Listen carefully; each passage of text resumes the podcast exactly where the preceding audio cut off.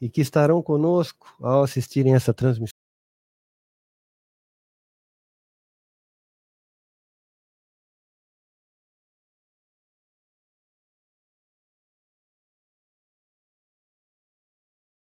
Piracicaba, da USE Intermunicipal de Piracicaba, com apoio também de Santa Bárbara do Oeste, para que possamos todos juntos, na próximos, nos próximos 60 minutos, estarmos aqui reunidos, refletindo um pouco sobre essa riquíssima doutrina espírita. E se junta a nós hoje o nosso amigo, grande estudioso e palestrante, enfim, um irmão muito ativo nas atividades desse movimento espírita, Álvaro Augusto Vargas, que está conosco. Seja bem-vindo, Álvaro. Boa noite, Mourão, boa noite, Sandro, audiência também. É uma satisfação muito grande estarmos juntos mais uma vez para participar desse programa. Com certeza. E dando apoio técnico a nós, o nosso amigo Sandro Moretti, que está atrás das câmeras e que estará acompanhando aí a manifestação de vocês, caso queiram aí se manifestar, fazer perguntas, comentários, que são sempre muito bem-vindos. A edição de hoje tem esse título, né, esse tema, por que é importante aprendermos a perdoar? Um assunto que é redundante, recorrente na doutrina espírita, como sendo quase que um dogma, uma obrigação para aqueles que realmente compreendem né, essa vida futura e todas as relações que nós temos com o mundo espiritual. Nós vamos hoje, sem dúvida, sem pretensão de extinguir ou de extinguir o assunto, né, ou uh, chegar a uma, a uma total exaustão desse assunto, nós vamos apenas comentar alguns pontos importantes. Vamos aqui refletir um pouco sobre esse tema tão importante que também é abordado de maneira muito eficiente no capítulo 10 do Evangelho segundo o Espiritismo. Para que a gente possa dar início à nossa reflexão, eu convido a todos que estão conosco agora a se posicionarem numa, num, num momento de mais relaxamento, é, trazendo os pensamentos para si mesmo, elevando o seu pensamento também a Deus, e para que nós possamos nos harmonizar e facilitar essa harmonia, eu vou ler aqui uma breve mensagem do Espírito Meimei, psicografada por Francisco Cândido, Xavier.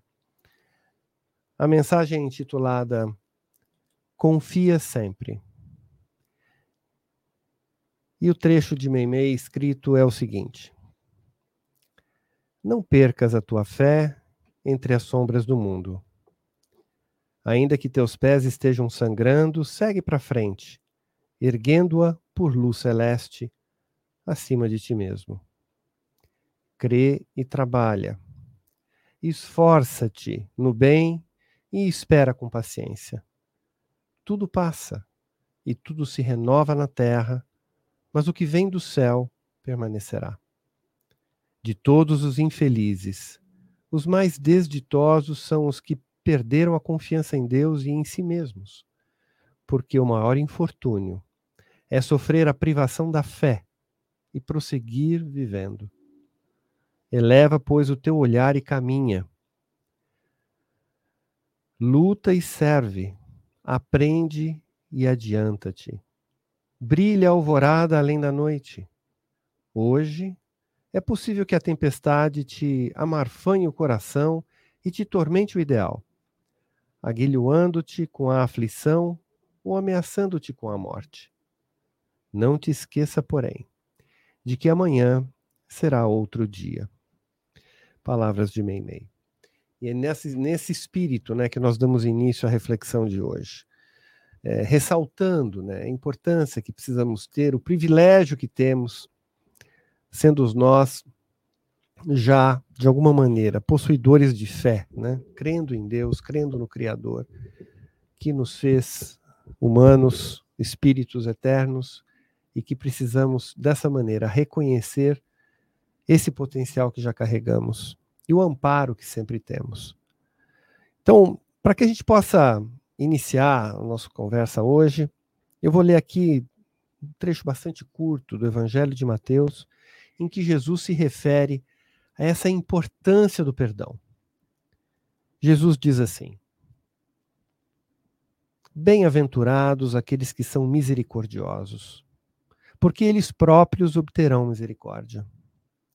Se perdoardes aos homens as faltas que eles fazem contra vós, vosso Pai Celestial vos perdoará também vossos pecados.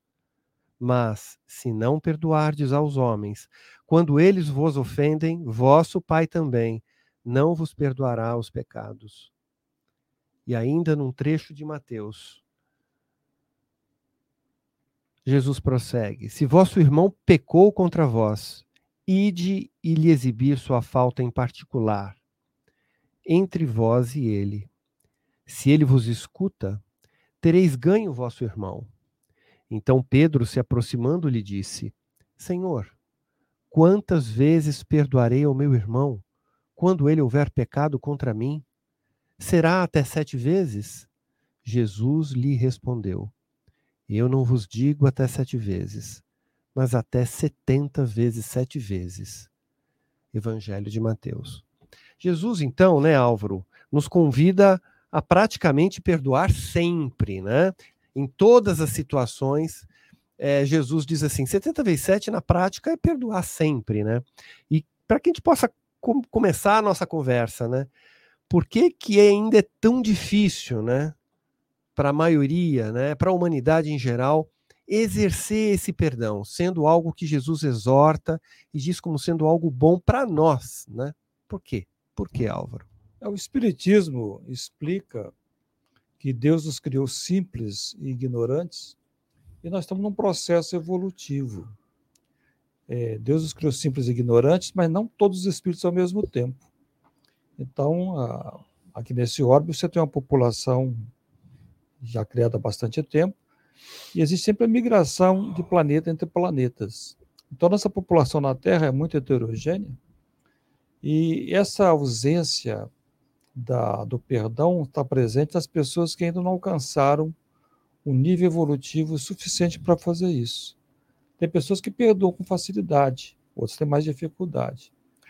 Mas, eventualmente, dentro do processo de reencarnação, as pessoas vão aprender, vão evoluir mais na inteligência, na sua, na sua intelectualidade, nos seus sentimentos, e vão aprender que o perdão é necessário. Então, é questão de tempo esse perdão ser exercido. Então, normalmente as pessoas, acho que na grande maioria das vezes, não perdoa, certo? É, tem até uma passagem, né, de que Jesus volta a chamar a atenção da gente, fala assim: Nossa, mas por que, que você vê tanto defeito no outro, né? Você é. consegue ver o cisco no olho do teu irmão, mas você não percebe que você tem uma trave no seu, né? É, é difícil, né? Eu acho que uma das razões talvez seja isso, né, Álvaro? É exato. A evolução ela não dá saltos a gente entende que, diferente das religiões institucionais, que acreditam que o espírito nasceu naquele momento que a mulher dá a luz ao neném, a gente sabe que não, é uma alma antiga que já teve aqui milhares de vezes, é, saindo da animalidade para a razão, da razão para os sentimentos mais elevados. Esse é o processo. Mas a gente observar a própria história, e eu gosto muito de buscar um pouco da história dos hebreus e dos judeus, porque ela, ela é muito bem é, detalhada, em, a saga desse povo está bem documentada, diferente de outras nações, de outros povos. E os hebreus tinham a vantagem de colocar nos mínimos detalhes que eles faziam, inclusive até as suas próprias faltas. A gente vai ver os absurdos que os hebreus cometeram de crimes terríveis, né? mas está lá documentado no Velho Testamento. Né? Se a gente pegar na época de Moisés, por exemplo, em Êxodos, que foi publicada há 1500 anos antes de Jesus, a gente vê que o sentimento de caridade não existia. Então, em Êxodo, em Êxodo, você encontra o seguinte: se você vira o jumento de alguém que odeia, caído sobre o peso de sua carga, não abandone, procure ajudá-lo. Então, assim, a, era o, a caridade, o perdão do inimigo que chegava a atender o animalzinho dele, mas não o inimigo. Isso aí a gente vê que os hebreus, depois que deixaram lá o Egito, rumo à terra de Canaã, pela própria história, foram 40 anos no deserto, e quando eles chegaram na Terra Prometida, essa terra tinha dono. É, tinham várias cidades-estados. Antigamente eram vários reinados pequenos, né? cidade-estado que a gente chama. Né? E a primeira deles foi Jericó. Jericó é uma das cidades mais antigas do mundo, mais de 12 mil anos. E os hebreus chegaram lá e conquistaram essa cidade e mataram todos, homens, mulheres e crianças, e animais, e queimaram a cidade. Eles viviam uma belicosidade terrível, não tinha perdão por ninguém, pelo inimigo. Conquistaram mais 31 cidades, estados, e um rastro de destruição. E levou um tempo grande, por isso que o Espiritismo explica a necessidade da reencarnação. Quando chegou aproximadamente 500 anos após Moisés, teve um rei muito sábio, foi Salomão, filho do rei Davi. Davi foi o salmista, tem vários salmos bonitos, mas Salomão também foi um rei muito sábio, considerado um dos reis hebreus mais sábios. E, e, ele, então, nos seus provérbios, olha como é que ele coloca: se seu inimigo tiver fome dele de comer, se tiver sede dele de beber. Quer dizer, até então, até aquela data, não tinha que dar comida nem água para o inimigo. Quer dizer, deu, mas deu assim um upgrade. Deu, é um upgrade. Deu, já. deu, já deu uma melhora. Já foi né? melhor. Então a gente vai vendo que a, a, evolução dos sentimentos, do perdão, a gente vai olhando hoje, mas se a gente olhar a história, é, por exemplo, em geologia, quando é, a gente vê estudar transformações da Terra em geologia, você falar um milhão de anos é pouco tempo. Você fala assim, 100 milhões de anos, 200 milhões de anos. Então, o espírito também, para evoluir, é assim. A nossa idade espiritual, hoje, diz André Luiz, nas suas obras, ele diz o seguinte: é que a nossa, a nossa idade aproximada hoje é 1 bilhão e 700 milhões de anos, idade espiritual. Então, é, essa mudança ela, ela é gradativa, não é assim dando saltos. Né? Sem dúvida. Então, é, essa questão da reencarnação é muito importante, né? Porque seria uma espécie de um plano divino aí é. para você ir melhorando, né? E aprendendo a perdoar, não é, Álvaro? Exato. Você vê que normalmente a gente evolui no processo reencarnatório, primeiro a inteligência, a questão lógica. Você reencarna aqui, você tem que trabalhar, você tem que pagar as contas do aluguel, da alimentação, então você tem que ter habilidade, você vai estudar, vai aprimorar. Lei da conservação. Lei da conservação. Na sequência, você começa a desenvolver os sentimentos. Então, uma coisa puxa a outra. Então, nós vamos ali é, evoluindo o aspecto intelectual e os sentimentos, e aí o nosso coração vai abrandando em relação aos, aos revés. Uma pessoa, por exemplo, mais evoluída hoje, ela, ela é indulgente. Acontece uma coisa errada numa empresa, por exemplo, um gerente já moralmente mais elevado, ele entende as limitações, sabe que no dia que aquele funcionário ele tá, não está bem, ou aquela funcionária está num, num, período também crítico da, biológico dela, está mais nervosa, mais agitada, então ele releva. É uma pessoa que já, já consegue perdoar as faltas. Mas foi um processo longo para chegar até aqui. Sem dúvida, sem dúvida. E, e lógico que essas experiências reencarnatórias é, são importantíssimas, né? Para que a gente possa ir indo para frente, né? Indo, adquirindo, acumulando esses talentos ou essas inteligências e a seguir indo caminhando e adquirindo novas experiências. O pessoal fala muito hoje em muitos tipos de, de inteligências, né, Álvaro? Inteligência não só aquela intelectual, né? emocional. né? Tem a emocional. Agora tem gente falando em inteligência até espiritual. É. Tem muita gente estudando isso, né? Agora, é, essa questão desse processo histórico, né? Antes da vinda do mestre, também foi é, antecedeu-se aí também a vinda de missionários, né? É, e esses missionários assim foram muito importantes também vamos dizer assim, colocando essas mensagens pouco a pouco para que a gente pudesse evoluir, não é verdade? Você queria gostaria de comentar um Sim, pouco sobre você, isso? A gente fala, por exemplo, se pegar a Ásia, que em grande parte desconhece Jesus, né? você vai pegar lá o, a Península Arábica, lá os muçulmanos também, Jesus não se comenta, não se fala de Jesus lá na, entre os árabes, os muçulmanos, né? que segue o Islã. Tá? Mas nos diz Emmanuel que fala, mas os ensinamentos de Jesus estão presentes através de seus missionários. Eles podem, às vezes, não conhecer o personagem Jesus, que eventualmente vão conhecer, mas a, a sua doutrina de amor, ela se difundiu em todo o mundo através dos missionários. Por exemplo, você tem lá o Siddhartha Gautama, o Buda na, na Índia, Forri, Lao Tse na China, então, e muitos outros na Pérsia, é, é, Pitágoras, que eles levaram a mensagem, Sócrates da antiga Grécia, então levaram essa, essa mensagem. E interessante que quando a gente vê a Jesus nascer na Judéia há dois mil anos, a gente começa a compreender o papel dele, porque essas doutrinas todas, elas apresentam falhas. Por exemplo, o Espiritismo prega, é um dos, um dos dogmas do Espiritismo, científico, o Espiritismo tem dogma científico, que é, é, é comprovado e pode ser mudado de acordo com o avanço da ciência. As religiões institucionais têm dogmas religiosos, é uma crença fanatizada. Então é diferente o dogma espírita do dogma da, da questão da, das igrejas institucionalizadas. Você explicar tá? isso. Entendeu? Então, o do dogma espírita, o espírito não, não retroage, não regride. Aí você vai, por exemplo, para o hinduísmo, para o budismo, e já admite a reencarnação de animais inferiores. O espiritismo não aceita isso. Não, ninguém regride. Você se estaciona, você pode contrair débitos, mas você não regride. Ah, qualquer reencarnação a gente sempre evolui. Por quê? Porque desenvolve inteligência. Mesmo uma pessoa que faça coisas perversas, ela desenvolve a sua inteligência. Ela assumiu débitos pesados. Mas então a gente vai, através desses missionários, Jesus foi levando a sua mensagem. Ela foi a mensagem. Agora, Jesus, quando ele vem trazer o cristianismo, era importante a presença dele, porque ele, a postura dele aqui na Terra foi tanto que Emmanuel coloca no livro Caminho da Luz que a maioridade espiritual da Terra foi atingida quando Jesus nasceu na Judéia. A partir daí, a nossa responsabilidade aumentou. Agora, essa proposta né, de Jesus de perdoar 70 vezes 7 é uma proposta, sim, arrojada, né? Uma proposta, é. sim, para a época, um escândalo, né? Porque a gente tem até uma passagem de que se sabe que o, era comum no povo hebreu, se, assim, era comum se né, dentro desse processo gradativo, se perdoar até três vezes, né? Então, nesse famoso diálogo que Jesus tem com Pedro, Pedro tentando dar a entender que tinha entendido a lição, né? Ah, eu compreendi a lição, mestre, então vamos elevar o, o limite, né? Mestre, então acho que deve ser hum. sete, né? Que já seria mais do que o dobro, né? Mas Jesus já pega e já é, chuta o balde, fala 70 vezes 7, quer dizer, um número elevadíssimo, né?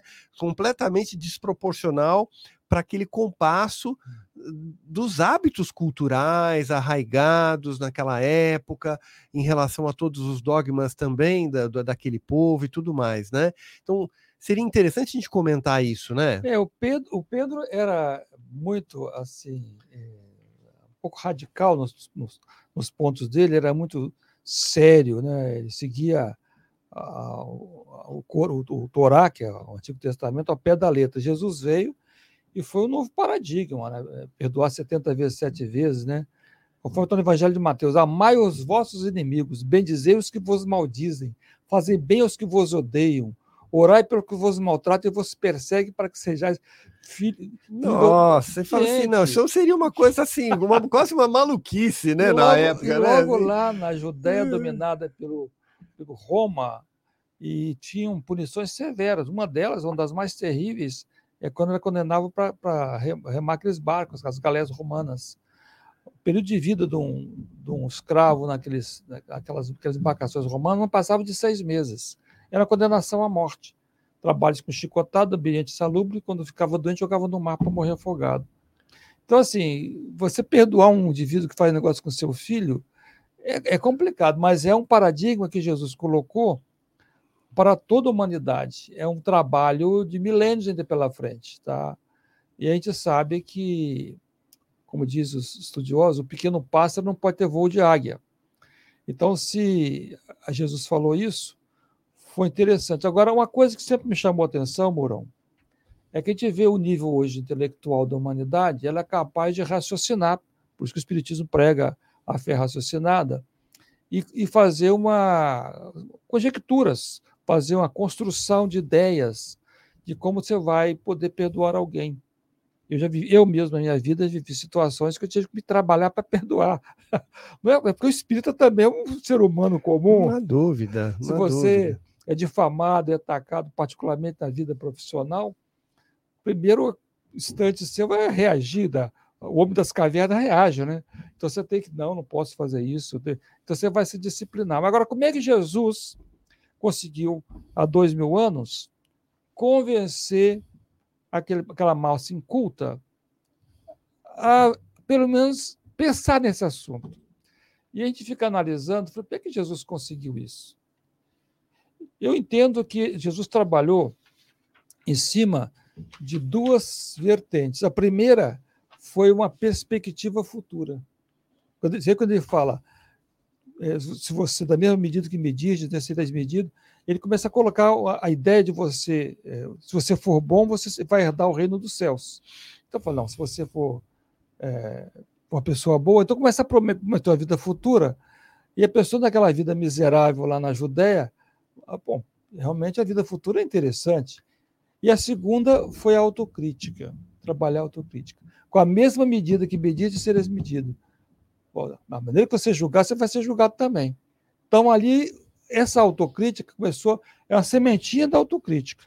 E essa questão que você falou, interessante, né? Essa primeira, né, de Jesus deixar claro que existe uma vida futura, isso também chama uma responsabilidade individual para cada um de nós, não é? Chama. No sentido assim, a cada um será dado segundo suas obras. Então, se o pai, criador, é bom, né? Ele é justo, sem dúvida nenhuma ele vai se alinhar com pessoas, com espíritos, com filhos que caminham dentro dessa lei, né? Então Jesus já começa a dar essa noção, como você falou, de responsabilidade, é, de autorresponsabilidade e de autocrítica. Então, eh, sem dúvida, é um convite não a mudança do externo, né, Álvaro? Mas uma mudança já do interno, né, de nós mesmos, né? E semeia essa mensagem é, entre pouquíssimos, contando com poucos recursos, mas, como você falou, com uma sabedoria de saber escolher quem são aqueles 12, né? E depois aquele, aquele outro grupo Exatamente. maior, não é? Você não quer comentar um pouco mais sobre isso? É, o Jesus, evidentemente, Jesus foi o maestro do amor. E ele não trabalhou sozinho. Tem toda a equipe de obreiros que trabalharam do mundo espiritual, como também da, aqui no plano físico. O fato dele, quando estava no, no meio do lago, no meio da tempestade, aplacar as tempestades. Ali, claro, foi uma ordem dos espíritos que comandam os elementais, os elementos da natureza, para que parasse aquela tempestade. Ele controlava tudo isso. E reencarnaram muitos espíritos, verdadeiros missionários, para colaborar com Jesus. E tinha que acontecer isso porque ele, como um espírito nobre elevado, jamais falaria que ele, é o Messias. O espírito nobre não faz isso. Ele é identificado. Mas, por caridade, ele deixou sinais dessa identificação que foram particularmente as curas. A transformação, por exemplo, na bodas de que ele transforma água em vinho, é, as curas de leprosos, cegos, de inúmeras pessoas. Tem ocasiões, nos diz Joana de Ângelo, nas obras através a, das obras de Divaldo, que Jesus curou 3 mil pessoas. Imagina a energia que, que esse espírito movimentava, energia de cura, né? E aí, esses 12 apóstolos, que é o chamado colegiado Galileu, é, fora Judas, que veio de, da cidade de Iscariotes, todos os outros eram da região da, da Galileia ali, eles formou seu colegiado que o seguiu. Depois, dos, já na dois anos do seu evangelho, ele amplia para um grupo de 70, são 70, né, que vão levar em, em par, um grupo de dois, difundir para cidades pequenas a sua mensagem. Porque o, o de Jesus foi muito curto. Ele começou aproximadamente, é, depois de ter, lá, de ter estado lá em Betabara, na, onde foi batizado por João Batista, aproximadamente de fevereiro do ano 30. 30 ele teve lá nessa época, depois teve lá na, a, em Canaã, Canaã né? ele vai ficar na, lá no, na Galiléia, lá em Cafarnaum, né? todo dois anos aproximadamente.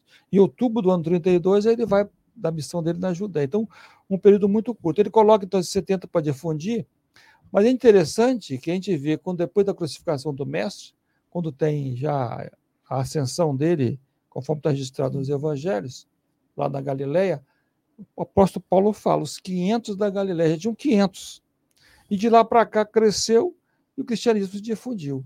E a base tem sido sempre a, a, essa a base do amor, da fraternidade. É, e hoje nós temos aí uma multiplicação do cristianismo em muitas religiões, né? Como é que como é que funciona isso? Como é que funciona essa questão do perdão, né? Essas religiões cristãs, elas conseguem é, de alguma maneira enfatizar que o perdão é importante, que o perdão é necessário, que a gente precisa aprender esse processo de perdoar. Como é que é, Álvaro? Olha, o perdão ainda não é compreendido de forma racional nem ensinado pelas religiões institucionalizadas. Eu salvo e respeito todas as religiões porque elas cumprem o seu papel você tem mais de 70% da humanidade, ela não, não quer raciocinar. o Mourão é professor, eu já fui professor muito tempo também. Na época que eu dava aula, uma coisa que eu ficava chateado com muitos estudantes é que o pessoal tinha preguiça mental, não queria raciocinar. E quando você fazia a prova, o pessoal fala, professor, você coloca um monte de pegadinha. Não, eu queria que pensasse, queria que eles raciocinassem também. Esse é o objetivo da academia. É, você tem que aprender a aprender. Exercitar a pensar. Exato. Exato é. E eles queriam decoreba, né? Eu falei, não, não, não, é assim que eu vou dar aula. Eu, eu vou fazer perguntas, vocês têm que parar e pensar no que eu estou perguntando. Então, a, essa humanidade que não quer pensar muito, uma religião que não tem que pensar, fica presa nos rituais, atende. Mas tem uma parcela de mais de 30% que já não, questiona. Então, esse realmente uma fé raciocinada é importante. Então, muitas religiões pregam uma, uma, uma, o perdão como uma graça, uma graça divina. Você vai implorar perdão a Deus. E já vai ser concedido. Já vai ser concedido. Então, é, e a gente já fala bem, não é bem assim, tá? Então, o, o, já o Espiritismo coloca uma, uma necessidade de você trabalhar esse perdão, mas, é, mas não é assim da, é, o perdão não exime as suas faltas, né? Sem dúvida, sem dúvida. Então, como é que o Espiritismo coloca isso? Como é que qual que seria aí o viés, né, o ângulo que o Espiritismo dá a essa necessidade do perdão, Álvaro? Olha, o perdão ele é importante porque sem perdoar nós não evoluímos. Então, o princípio básico do Espiritismo é sem perdão a gente não evolui. Por quê? Porque nós estamos aqui num programa reencarnatório que nós assumimos antes de reencarnar. Então a gente já sabia as experiências, as dificuldades que iríamos passar por aqui. Nada acontece por acaso. Não diz a própria Bíblia que não, todos, todos os fios de cabelo nossos são contados, não cai nenhum que não seja permitido, não cai uma folha do árvore sem, sem, a, sem a permissão de Deus. Então, a, as coisas vão estar acontecendo e o que é esperado do espírita, pelo menos consciente, é Primeiro é não se vingar. Já é, já se vingou, já está ótimo. É um, já é um degrauzinho que a pessoa subir. E o perdão é trabalhar compreendendo que aquele espírito que cruzou o seu caminho, que te prejudicou de alguma forma, fisicamente, moralmente, espiritualmente, ele foi uma prova, um teste para você. Correto. A correto. Terra não é um planeta de prova e expiação. Nos diz Joana de Anjos o seguinte, que por que nós devemos orar por aquele que nos agride, nos perturba? Porque ele, se eu souber perdoar, eu me libertei daquele karma, daquela mácula que eu tinha na minha alma. Porque os meus erros do passado ficam como um magnetismo negativo que atrai coisas negativas para mim. E eu posso me libertar disso através da experiência da prova difícil, perdoando, ou através do exercício do amor. Mas esse, exercitar o amor não é tão fácil assim. O homem ainda é muito belicoso, muito violento, muito rancoroso.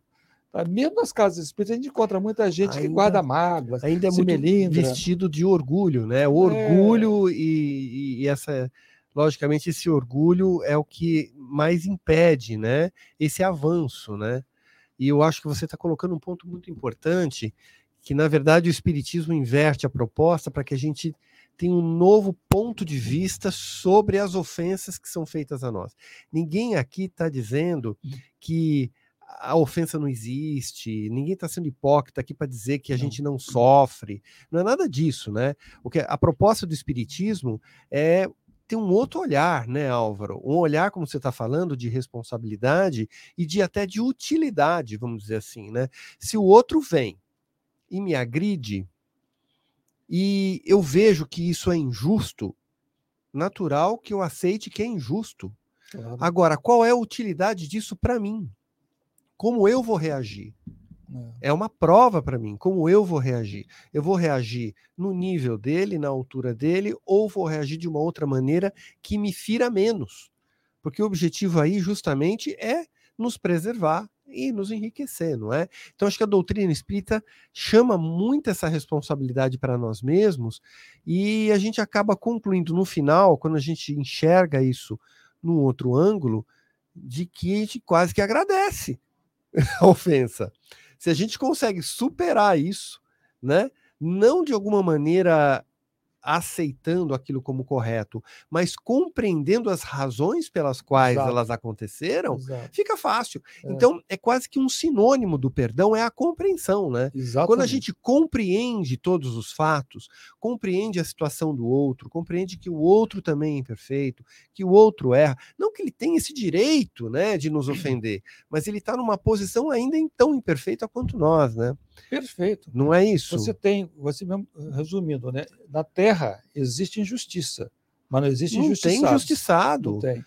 Não tem injustiçado, né? E, e eu acho que a doutrina espírita nos chama muito a responsabilidade no seguinte sentido: se numa determinada situação, de fato eu reconheço que eu fui injustiçado, né, que eu sofri uma injustiça e que eu estou num nível de compreensão maior, o que, que a doutrina espírita fala? Nossa, pior ainda para você.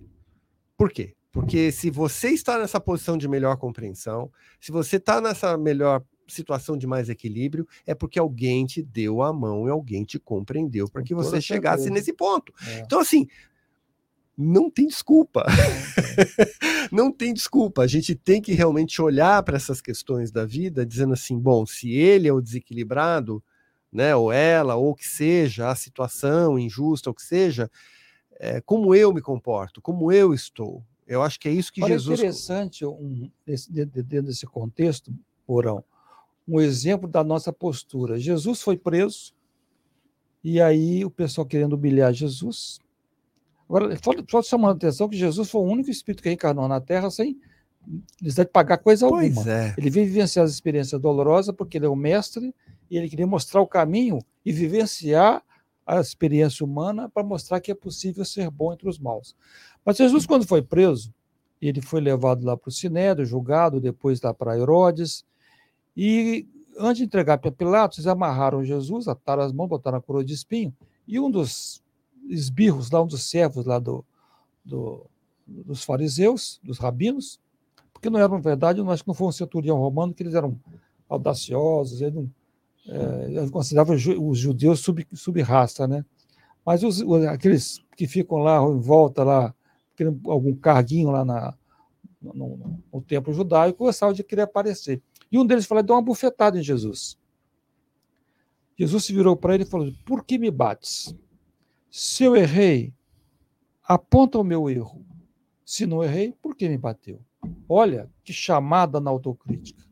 Exatamente. Ele não ficou com raiva, ele não chamou atenção, mas ele provocou o indivíduo a pensar no que estava fazendo. Ou seja, ele não ficou parado. Não. Jesus não deixou de apontar o erro. Exatamente. Isso que é muito importante é. a gente também levar em consideração e assim não, não interpretar de forma distorcida Jesus, né? O amor tem também a ver com essa questão do posicionamento, né? Não é porque ocorreu uma injustiça que amar o outro é simplesmente ficar inoperante, absolutamente passivo. Jesus foi ativo. Foi né? Retornando, logicamente, essa ação com um questionamento, né? É, provocou o outro a pensar no, no ato dele. É o tempo todo, é, é. o tempo todo, é. né? É, é uma coisa impressionante, né? Então, é, essa necessidade de praticar o perdão realmente é muito importante por conta justamente disso, né? Da necessidade que nós temos ainda, né, Álvaro, de nos aperfeiçoarmos, né? Nós carregamos aí erros passados, carregamos imperfeições ou talentos que a gente ainda não conquistou.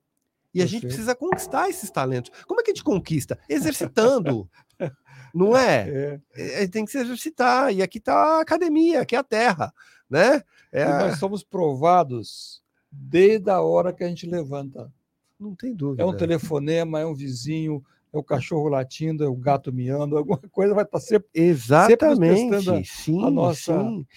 É, agora, eu queria até fazer um parênteses, né, e, e, tratar um pouquinho dessa história de Jesus falar de 70 vezes 7.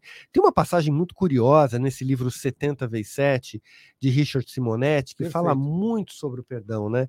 E logo no primeiro capítulo, ele se refere aqui ao Velho Testamento, em que se remonta já ao livro de Gênesis, Êxodo e tudo mais, e de uma maneira assim muito talentosa, né? Richard Simonetti comenta que Caim, né, no livro do Gênesis, deixou aí uma descendência, sendo que é, o seu tataraneto se chamava Lameque. E esse Lameque, na descrição da Bíblia, né, era um sujeito extremamente nervoso, extremamente belicoso, né? Ele, ele tinha duas mulheres e, e, era realmente, como diz aqui, abre aspas, Lameque era um indivíduo de maus bofes, desses que não levam desabofo, de, de, desaforo para casa. Uma vez disse às duas esposas: Matei um homem por me ferir e um rapaz por me pisar.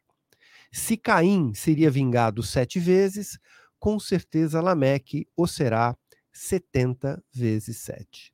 Por que que é, Richard Simonetti se reporta a esse trecho da, da Bíblia, né? Porque aparece o vingar 70 vezes 7, né?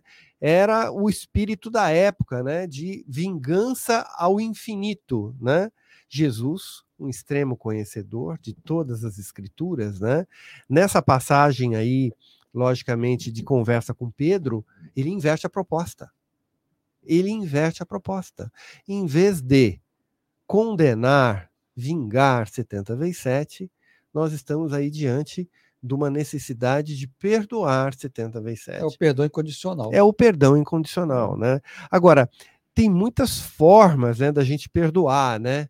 É, eu acho que é, a proposta mais madura, né, Álvaro, é aquele perdão por meio da compreensão.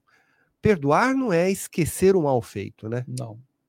Mesmo porque não, é um registro para a gente, é, né? O esquecer seria essa pessoa ter amnésia, né? Não é possível. É. Você vai perdoar, você vai compreender o nível evolutivo do indivíduo, e da, ele está naquele nível ainda. E, e, compreendendo a situação nossa na Terra, do mundo de provas e expiações, nós somos sujeitos a certas contingências do mundo expiatório, que vão acontecer. Então, aconteceu comigo?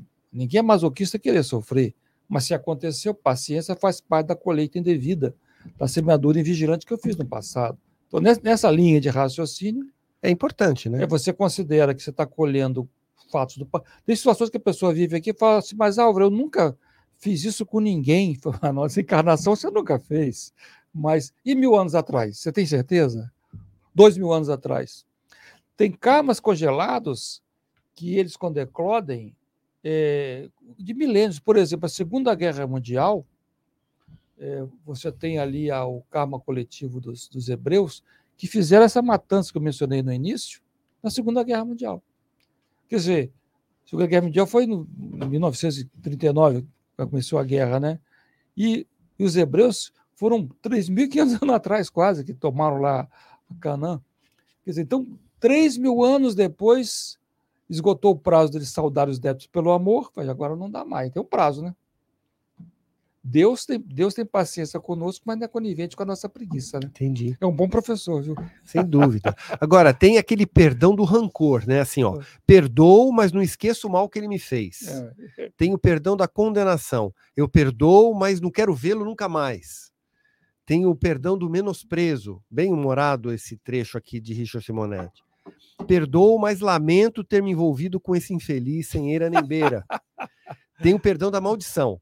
Perdoo, mas Deus há de castigá-lo. E tem o perdão, assim, bem orgulhoso, né? Da pretensão. Eu perdoo, mas antes eu vou dizer para ele umas verdades. Né? Então, é, é, claro que. Não é perdão, né? Não é, né? É, é um, é, é, um ensaio. É. é ele está lá igual os hebreus começando, né? Então, mas é isso. É, mas, mas eh, eu acho que dentre todos esses trechos ligados a, a, a, esse ensinamento de Jesus ao perdão, tem um muito interessante, né? Que é esse trecho em que Jesus, é, mais uma vez, é colocado numa, situação constrangedora, né? De tentar, assim, de alguma maneira, é, tentar com que ele entrasse numa espécie de contradição quando é trazido a ele, né, uma mulher que tinha é, caído em adultério e tudo mais, e falar, bom, e aí, o que que faz agora, né? Se é para perdoar, perdoar, perdoar, como é que faz? E aí Jesus dá uma lição genial, né, Álvaro? Conta aí. É, essa mulher foi, foi uma artimanha dos rabinos que queriam colocá-lo contra o povo, porque era prática na época da mulher adulta, não um homem, tá? Como sempre, é uma sociedade machista até hoje, quer dizer, em certo nível, naquela época muito mais. Mas a mulher que foi pega em flagrante no adultério, ela seria apedrejada em praça pública, que a gente chama de lapidar.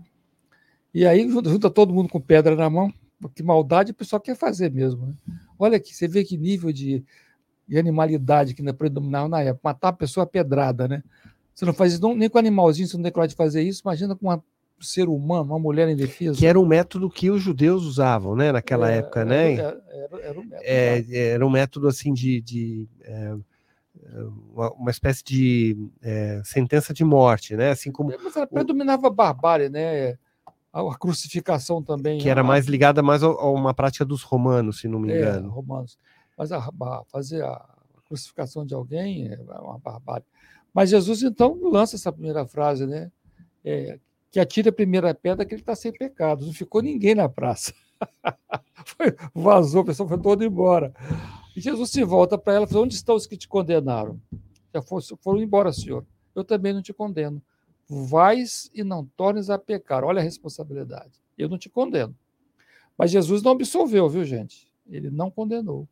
E disse para não, não, não ir pecar. Agora, é, eu acho que para mim, tá? Para mim é a, a, é a melhor aula prática de perdão essa daí. Não tem uma é. aula prática mais clara do que essa, né? Porque convida de novo todo mundo a refletir sobre essa questão do perdão, né? Sobre essa questão da importância de perdoar por conta da necessidade que nós precisamos nos igualar também à situação em que o outro está, né? Nós também carregamos imperfeições. E Jesus, de uma aula prática, faz isso, né? Interessante que o Pedro não concordou com Jesus. Tinha que ser o Pedro, né? Pedro Jesus, mestre, você está liberando a pecadora, a mulher está pecadora, você não está sendo conivente com o mal, não está estimulando aí a, o adultério, que não falar para os jovens, para as crianças que estão vendo uma cena dessa. Aí Jesus fala para ele, Pedro, nós viemos aqui na terra para fazer juízo de valor de ninguém. Não podemos julgar. E na mesma hora, uma senhora que escutava essa conversa falou: ah, mas na verdade, essa senhora é uma senhora liberada da, da vida dela, e tem uma pessoa, esse homem que a trouxe aqui, ele, ele, ele tentava seduzi-la, ele atacou-a. Como ela recusou, ele veio denunciá-la, que era uma, uma denúncia até falsa. Tem várias versões sobre essa história, essa é uma delas. Né? Mas a gente vê que a, não é nosso objetivo aqui na, na Terra julgar as pessoas. Quem somos nós para julgar alguém? Exato. Agora, no caso de Maria de Magdala, ele, ele perdoou, né? Ele, vamos dizer, oficialmente perdoou, né? Foi. Por quê? Você sabe, essa aí, essa, essa passagem de Maria de Magdala, Jesus perdoar e não perdoar a mulher pecadora, me deixou muito tempo pensando para tentar compreender a lógica disso. Não é muito fácil. Porque se analisar a mulher pecadora, se ela era casada e cometeu um, um adultério, foi um caso. Agora, Maria de Magdala era uma mulher que vendia favores para os romanos, para os rabinos, era uma mulher da vida, né? Então, quer dizer, teoricamente, o mal dela era muito maior do que essa mulher que era casada e cometeu um equívoco. E Jesus a perdoou. Então, a única lógica que, é que a gente começa a entender é que Maria de Magdala ela é o exemplo da transformação moral na cristandade. É o maior, é o maior exemplo que existe, porque ela estava na lama e ela se transformou. Veja bem. Ela, fato... tinha, ela, tinha, uma envergadura espiritual maior, né? Ela tinha, sim. Ela era, era uma pérola caída na lama, né? Porque não dá saltos. Mas ela se transformou e ela se transformou a tal ponto que Jesus identificou essa transformação. Mas não, mas não eximiu. Ela perdoou Maria de Magdala mas as, as, as energias negativas do seu corpo espiritual tinham que ser drenadas. Então, o perdão dela foi ela, que ela alcançou, se fala assim, a decisão de abraçar a causa, os postulados do mestre com muita intensidade. O que não foi a outra, que era uma mulher simples, comum, que tinha cometido um equívoco, que tinha uma longa trajetória. Maria de Magdala, não. Ela estava determinada. Tanto que ela vende, suas, suas, vende sua casa, doa tudo para os pobres, e vai ficar quase 30 anos no Vale dos Leprosos, ministrando a boa nova para os leprosos. E contrai lepra e vai morrer de lepra também. Mas é, você vê que ela, a, essa, a, esse trabalho dela, ela sempre com muita humildade, porque quando os, os, os apóstolos eles saem e fundam lá, por exemplo, a Casa do Caminho, no subúrbio de Jerusalém, ela queria com Pedro montar lá. Pedro não aceitou. Nenhum deles quis o marido de Magdala do seu lado. Por ela ser muito bonita e pelo passado dela. Então, ela, você vê, mesmo os apóstolos não tiveram a caridade de perdoar é. o, o, passado é, de Maria de Magdala. É. Quando, inclusive, ela leva a, a, primeira aparição de Jesus lá no cemitério, né? Ela a cova está vazia, né? e a pedra tinha se movido da gruta, ela leva que Jesus estava vivo, o pessoal não acredita. Os apóstolos não acreditaram em Maria de Magdala. A única pessoa que acreditou em Maria de Magdala foi Maria de Nazaré, Olha só. a mãe de Jesus. Então você vê que ela era discriminada, a mesmo discriminada, mesmo humilhada, ela não deixou de seguir Jesus e foi divulgar a boa nova onde ninguém queria ir, porque nenhum apóstolo foi para lá. Ela foi padrão de Paulo, é a mesma transformação. Total. Paulo perseguia, perseguia, perseguia e também, logicamente, Mudou. se transforma inteiro, né? Só que a diferença de Paulo para Maria de Magdala é que Paulo era casto. Uhum. Paulo era uma pessoa preservada, ele tinha, era uhum. fanatizado, uhum. mas era uma pessoa, um espírito elevado, convidado por uhum. Jesus. Uhum. Maria de Magdala não, Maria de Magdala estava na lama. Então, da lama para a luz. Inclusive, quando Maria de Magdala desencarna, Jesus vai recebê-la lá Maravilha, na, né? São quase 15 para as 8. Sandro, alguma novidade aí? Alguma interação aí com os nossos participantes? Vou pegar meu equipamento aqui. Aí. Nossos amigos aqui desejando boa noite. É... O Antônio Ferreira Filho. Boa noite, irmãos queridos em Cristo. Obrigado pelos esclarecimentos e ensinamentos que é, que nosso aprendizado e Deus nos abençoe sempre. Então, boa noite a todos aí. É mais boa noite mesmo. Muito Nenhuma bem. dúvida, se tiver alguma dúvida. Estamos à disposição. Joia, muito bom. Muito obrigado pela participação. Agora, Álvaro, uma vez que a gente é perdoado, né, isso não exime a gente de reparar, né? Como é que funciona isso? Olha, tem no. Não é aquela coisa de graça, né? Você concedo a graça, acabou, zerou. Não. É, não, né? Como não é, é que é? Tem uma, uma passagem no Evangelho, no Novo Testamento, do apóstolo Paulo, é uma carta do apóstolo Paulo ao seu amigo Filemon. Tá? Nessas cartas chama Filemon, capítulo 1, versículo de 1 a 25.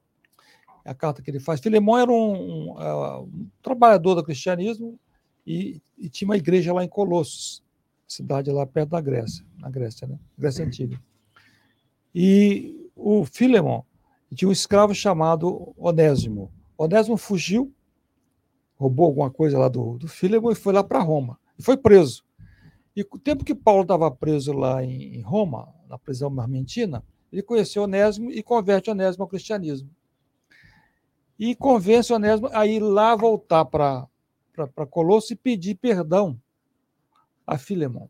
Mas Paulo, muito inteligente, ele faz uma carta para Filemon, pedindo que, que, que Filemon recebesse como se fosse o próprio Paulo e o perdoasse em nome do Cristo. Olha que beleza.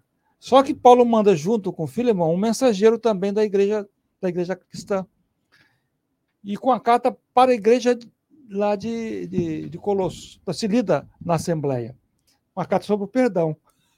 Ele literalmente Uma colocou, exposição, é, né? Ele literalmente colocou Filemão contra a parede.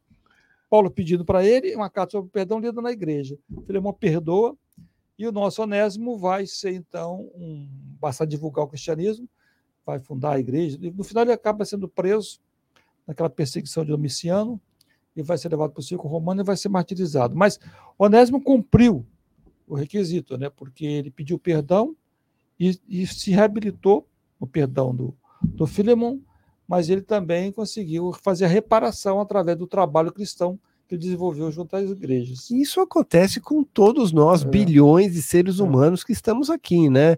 A doutrina espírita deixa claro, né, Álvaro, inclusive através das comunicações com os espíritos, sobre esse drama, né, das, dos espíritos que quando caem em si a respeito de seus próprios erros, o primeiro momento realmente é a necessidade de observar isso, de se arrepender, mas isso tem que ser seguido de um trabalho, né? A reparação. De uma reparação, Ah, né? Exatamente. E é o que acontece, né? Embora provavelmente a gente possa olhar isso numa fotografia instantânea, de que não haja uma justiça divina, mas essa justiça divina está aí presente através dessas múltiplas oportunidades que cada um de nós recebe ao retornar no novo corpo É, físico, o não é problema isso? do indivíduo que faz um, um ato ruim contra alguém, ele assume um compromisso de séculos.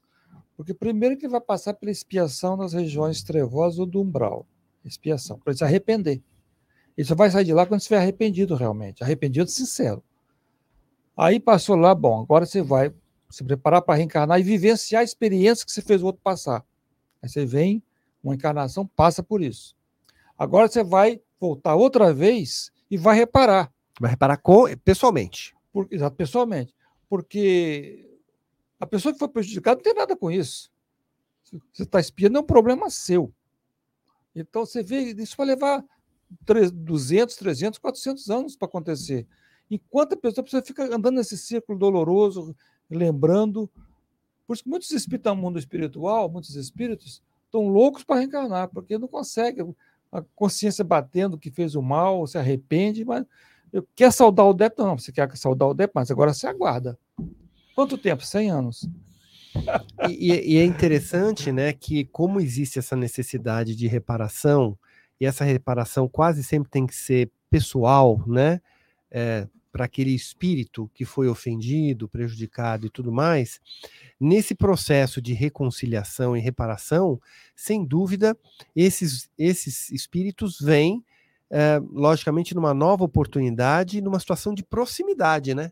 É por isso que eh, o Espiritismo dá tanta importância a essas questões, não é? Principalmente entre membros da família, Nossa, entre círculos né, mais próximos, onde realmente a gente pode, em algum momento, não ter explicação para alguma animosidade, o Espiritismo traz uma hipótese, né? Não é isso. Álvaro? Eu gosto muito da definição de Joana de Anjos, a mentora do médio Divaldo Franco.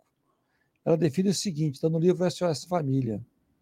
Na Terra, a família é um grupo de espíritos normalmente necessitados, desajustados, em compromisso inadiável para reparação, graças à contingência reencarnatória. Então, ela sintetizou. Então, gente, se a Terra é um planeta de provas e expiação, por que, que o nosso lar seria diferente?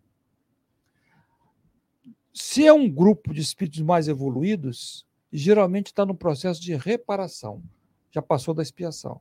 Quando você vê um casal, uma família certo- com, com certo nível de harmonia, de respeito, de moral, aí você vê, não, isso aí só é reparação. Então são conscientes, eu devo, vou pagar, estou pagando, então tá legal. Mas, na verdade, era assim.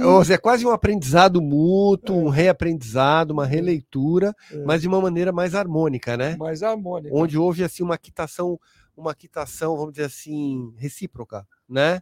Em que Mas, Geralmente você pode ter um devedor maior, né? E tem aquele que está recebendo. Você imagina um assassino que tira a vida de uma pessoa. Ele assumiu um compromisso com aquele corpo físico que ele destruiu. Então ele vai ter uma oportunidade reparadora de talvez ser o pai daquele, daquele indivíduo que tirou o corpo. Ele tirou, lesou o corpo físico e também a possibilidade material. Então ele vai, o filho que vai nascer vai herdar um corpo físico que ele ajuda a formar e vai, vai ser herdeiro dos seus bens. Agora, interessante, quando a pessoa evolui muito, perdoa e segue, não reencontrar o antigo, o, antigo algoz. Mas quando você agride uma pessoa, diz Joana de Anjos, você agride a sociedade. Então a reparação pode ser a nível individual ou outra pessoa. o nível. Ah, entendi. A sociedade também. Sim. Porque sempre você. Imagina você, um assassino tira a vida de um médico. Aquele médico fazia ah, Tinha uma função social. centenas de pessoas. né? Então você assumiu um compromisso, não mais com aquele médico só. Você assumiu o compromisso com a comunidade. Olha o seu débito. Meu Deus do céu. é complicado isso aí.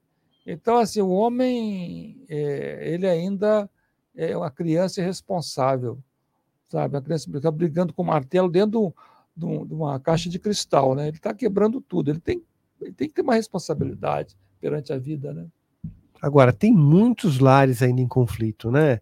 É uma situação calamitosa, né? Você trouxe até estatísticas aqui no nosso roteiro, que estão de 49% dos divórcios aí realizados aí em 2020 são de casamentos com menos de 10 anos, né?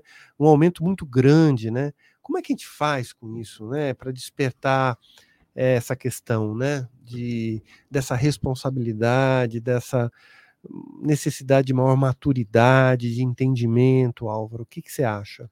É, a pessoa realmente está se casando, está formando um lar. Eu, eu, gosto muito de voltar novamente Joana de Anjos, ela fala muito sobre família de uma forma muito sucinta, que me marca a maneira inteligente que ela coloca. Né? Ela fala assim: ó, o homem, e a mulher também, claro, deve pensar muito antes de casar e pensar muito mais ainda antes de descasar. Porque é um compromisso que você faz. Se você vai é, romper esse compromisso, é difícil. Evidentemente que a pessoa está vivendo mal, ela já, ela já se divorciou, já separou. A pessoa está junta, mas está ausente, não se fala, não se comunica. Quer dizer, ali, na verdade, o divórcio vai ser só efetivar uma coisa de fato. Já Sim. aconteceu isso aí. E, naturalmente, a pessoa pode recompor sua vida. Né? Eu conheço várias pessoas que se divorciaram e reconstituíram famílias e estão muito bem, estão felizes, deram certo. Não é esse o problema. É um estresse que pode ser evitado, particularmente quando envolve crianças. Aí fica muito, geralmente, estressante para os filhos. Eu gosto de uma citação do Evangelho de Mateus, da mensagem de Jesus, que diz o seguinte: Reconcilia-te sem demora com teu adversário, que está enquanto estás a caminho com eles. E Jesus diz também: Em verdade digo, de maneira nenhuma sairás dali, aqui da terra, enquanto não pagares o último centavo. Então, assim, nós vamos podemos fazer, nós temos liberdade de fazer o que quiser. O apóstolo Paulo fala, né? Tudo me é lícito, mas nem tudo me convém. Eu posso fazer o que eu quiser, mas não convém e eu vou ter que pagar por isso de alguma forma, né? Nós somos herdeiros de nós mesmos. Se nós queremos ter uma vida feliz, nós temos que nos programar. Então, se a pessoa vai estabelecer um, um relacionamento, ou já tem um relacionamento, aí a gente volta ao início do programa perdoa. Seja indulgente, tenha paciência. É, se você levar a ponta de faca, o casamento dura um dia, porque cada um vai ter um ponto de vista diferente. A gente briga até com a gente mesmo. a gente levanta, puxa vida. Quer dizer, eles têm que buscar uma. criar pontes de relacionamento. E o perdão é fundamental. Perdoa. Aquele que tem mais conhecimento compreenda as limitações do próximo e vice-versa, né? para que a gente possa tirar o melhor proveito de todas essas oportunidades, né, desses, dessas experiências que estão aí diante da gente, né, Álvaro? É, é isso mesmo. Mas nós estamos chegando ao final, Álvaro. Estamos quase chegando perto daí das 8 horas, são 19 horas e 58 minutos. Eu tenho certeza que é, nós pudemos aí pelo menos refletir muito sobre isso, né? Não esgotamos o tema, nem, sem dúvida, né? Essa, Não era a nossa intenção, mas é que a gente possa aí nesses minutos aí que nós passamos juntos ter dado uma noção aí para aqueles que acompanham a gente sobre essa questão da ótica que o espiritismo tem sobre essa importância da gente aprender a perdoar porque eu acho que é, é, o que a gente colocou no início da, da nossa conversa aqui. Nós somos espíritos aprendizes em tudo. Perfeito. Não é? é? E você colocou de uma maneira muito importante que a história já mostra o quanto nós caminhamos nesse aprendizado, né? De felizmente. tantas coisas, entre é. elas o dia de hoje, o quanto nós aprendemos a perdoar, que é algo que é importantíssimo, uma ferramenta fundamental para o nosso desenvolvimento, para a nossa evolução e, acima de tudo, para a nossa felicidade. Né? Então, dessa maneira, eu agradeço a oportunidade de estar aqui, agradeço muito aí estar contigo, Álvaro, é sempre muito, muito, muito, muito é, produtivo para mim, muito prazeroso para mim estar aí conversando contigo e compartilhando dessas ideias, e eu passo a palavra a você para que a gente possa dar aí um encerramento ao programa de hoje. Não, a gente pode agradecer aqui o Morão pelo convite, tá aqui nesse, nessa conversa fraterna, e isso pode durar até horas, né, Mourão? Sem dúvida. De tão agradável que é o assunto, né? É bem cativante. Ao Sandro pela paciência de organizar tudo, sem ele, ele foi é o maestro aqui da, da orquestra, eu, Mourão, fomos os músicos, mas ele foi o maestro que comandou as coisas, e agradecer principalmente os nossos, a, a nossa assistência, né? aqueles que estão assistindo agora ao vivo e que vão assistir depois. Te agradeço a paciência, a tolerância de vocês e mandem sempre os comentários, as sugestões para o programa. Então vamos lembrar que o perdão é fundamental e Jesus sempre bateu nessa tecla, porque sem aprender a perdoar, nós não vamos conseguir evoluir. Muito obrigado a todos. Que assim seja, paz e luz a todos. Até uma próxima oportunidade.